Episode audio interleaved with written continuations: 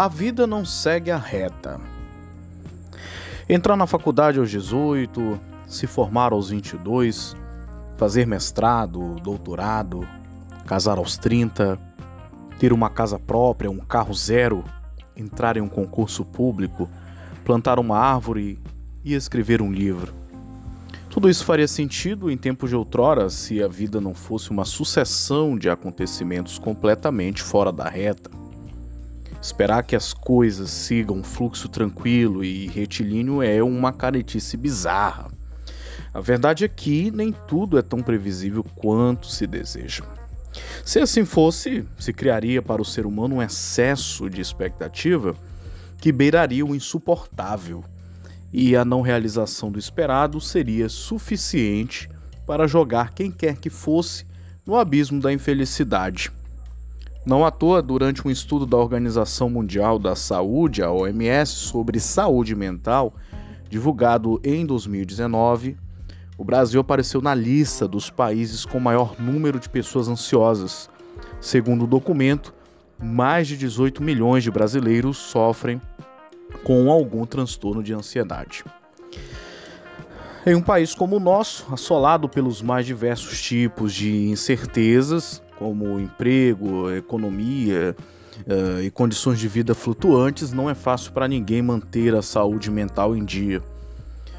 Porém, a despeito desses fatores externos, muitas pessoas também vivem em ambientes familiares tóxicos repletos de cobranças e preconceitos que se somam ao pandemônio do ambiente lá fora, tornando a existência um desafio tão grande quanto os 12 trabalhos de Hércules. Afinal de contas, são tantos dias de luta que a pessoa acaba ficando até agressiva ou depressiva. A direção é mais importante que a velocidade. Para isso, basta que você descubra onde você quer chegar com o tempo, eu também aprendi que nem tudo precisa acontecer no tempo que as pessoas querem, mas sim no nosso tempo, ou melhor, no tempo da vida de cada um. Pois todos devem cuidar bem da sua própria. Cuidar da vida dos outros é sandice, pois é provável que a pessoa não dê conta nem da dela. Exercitar a autoaceitação, agradecer pelo que se tem no presente e fazer cada dia um pouco pelo seu projeto de vida são estratégias essenciais para manter o equilíbrio. Afinal de contas, a magia da vida reside na capacidade de respeitar e viver bem o processo ao seu modo. Se você faz escolhas diferentes dos demais, está tudo bem. Ser igual a todo mundo é muito chato. Isso fica para pessoas do passado, sem senso de humor, não é mesmo?